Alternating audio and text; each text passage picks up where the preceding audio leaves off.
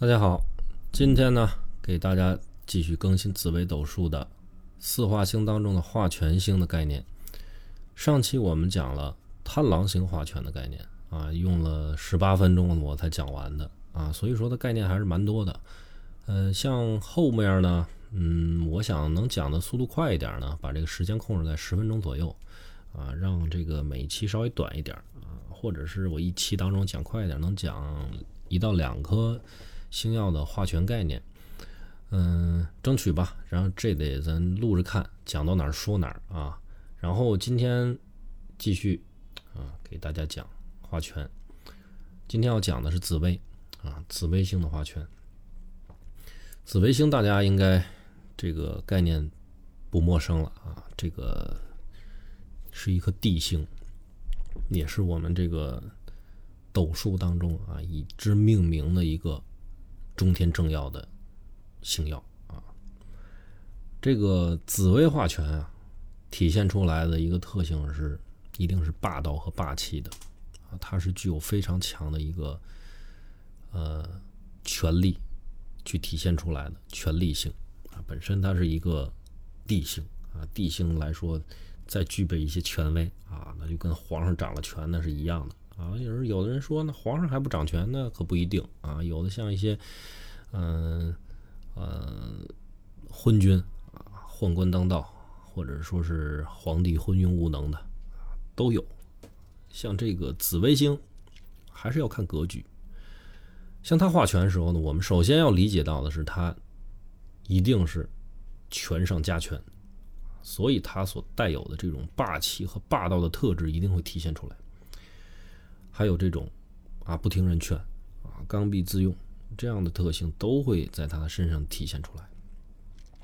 本身紫微星为地座啊，具有了很强的权威性，所以呢，在遇这个化权的时候，就是权上加权的一个概念了啊。所以呢，他这种霸气和这种霸性啊，难免的就是说啊，霸气外露啊，自己想掩盖都掩盖不掉的一种霸气。这个时候，如果不会上这个左辅右弼的话，所以常常行事给人感觉是非常的独断专横的，啊，而且是无脑的啊，这个刚愎自用的，所以有的时候会因为这样的特性去做出一些错误的判断，从而给自己带来一个非常大的损失。啊，紫薇化权呢，比较喜在哪两个宫呢？在这个四宫和亥宫。抑郁呢是有权亦有势，而且呢可娶一位这个贤淑啊，而且又有能力去辅佐你的这个夫人贤内助。如果是女命的话呀，这个肯定是一女强人了啊。但是这个女强人的命呢啊，注定也会是只一偏房啊，只一偏房。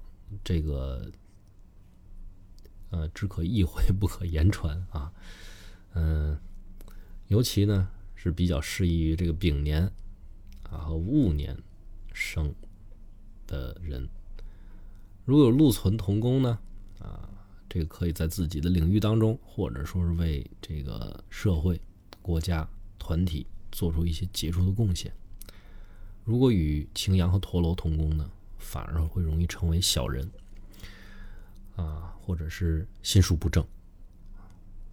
这个紫微星化权还具有这种当机立断，啊，斩钉截铁、快刀斩乱麻的特性，同时呢，还带有一些自私自利的特性在其中。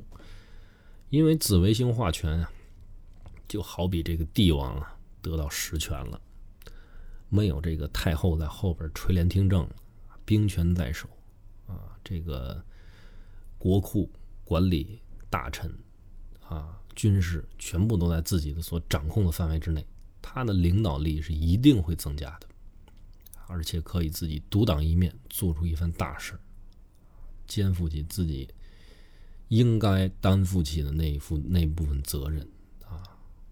但是与此同时呢，也会有一些负面的东西会产生，因为他的这个能力太强了，能力太强了，呃，所掌控的资源人脉啊。经济都在自己的所掌控当中，所以这个时候人难免就会说白了，世界都是我的啊。所以说，这这个是容易是什么？你的，我的是我的，你的还是我的啊？他会出现这么一个，当然是开个玩笑说这个话啊，但是，嗯，就是说，再从这个紫薇化权的人身上体现出来的一些东西呢，就是说，他所做出的一些决定和做出的判断上来说，很多的时候是会为自己着想的东西会更多的，很少为其他人去着想。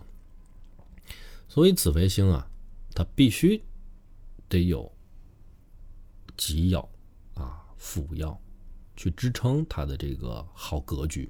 如果没有的话，啊是非常危险的，尤其是左辅右弼，啊这个能减少他的一个辛劳的程度，因为他如果说是单独化权的话，他的凡事亲力亲为啊，这个别人也都不信，尤其是他这种刚愎自用的特性会体现出来非常明显，所以必须要加上左辅右弼去去淡化啊，或者去影响他的这样的一个特性在里面，因为左辅右弼，我认为它就是为紫薇而生的。啊，为紫微星而生的，它对于紫微星的这个影响力是最大的了。只有他的出现呢，啊，才能会减少他的一个辛劳的程度，啊，为自己主观做的决定，啊，而坚持的走下去，努力奋斗，啊，而且这个，呃，紫薇呢，化权也。比较喜见这个禄存啊，见到禄存，然后呢，这个会带来一些财富啊，会带来一些财富。所以当命宫呢得这个紫薇化权的时候，财帛宫啊，最好是有这个武曲化忌啊。紫薇化权在命宫，啊，财帛宫，啊，肯定会得到一个武曲化忌的一个体现。如果没有禄存呢，啊，则容易这个困乏，啊，困乏。这个困乏不是说你这个困了啊，就是说会感觉到自己的局面很窘啊。然后这个场面上啊。虽然看起来风生水起啊，热火朝天的，但实际上是一种内在空虚的体现啊，不足以谈贵啊，谈不上贵。这个贵是贵气的贵啊。这个紫微星化权啊，这个如果说是常啊，经常与这个小人亲近，人生容易遭遇挫折，因为紫微星。啊，本身为权星，他在化了权，可是与这种煞药同会的话，可比喻为这个帝王啊，喜欢亲近小人啊，远忠臣。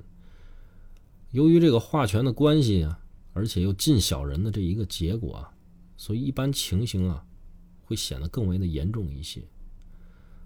而且这个当局者啊，就是说这个命盘的这个的所有人。啊，会产生一些什么呢？会去产生一些不良的嗜好，而且呢，会有这个猜疑、猜忌之心。所以这样的一个特性，更会让人呢产生挫折，遇到一些风波。所以这个趋吉避凶之道呢，啊，就我个人认为，就在于啊，提高个人修养。提高个人修养，并且呢，要时时警惕自己，警醒自己。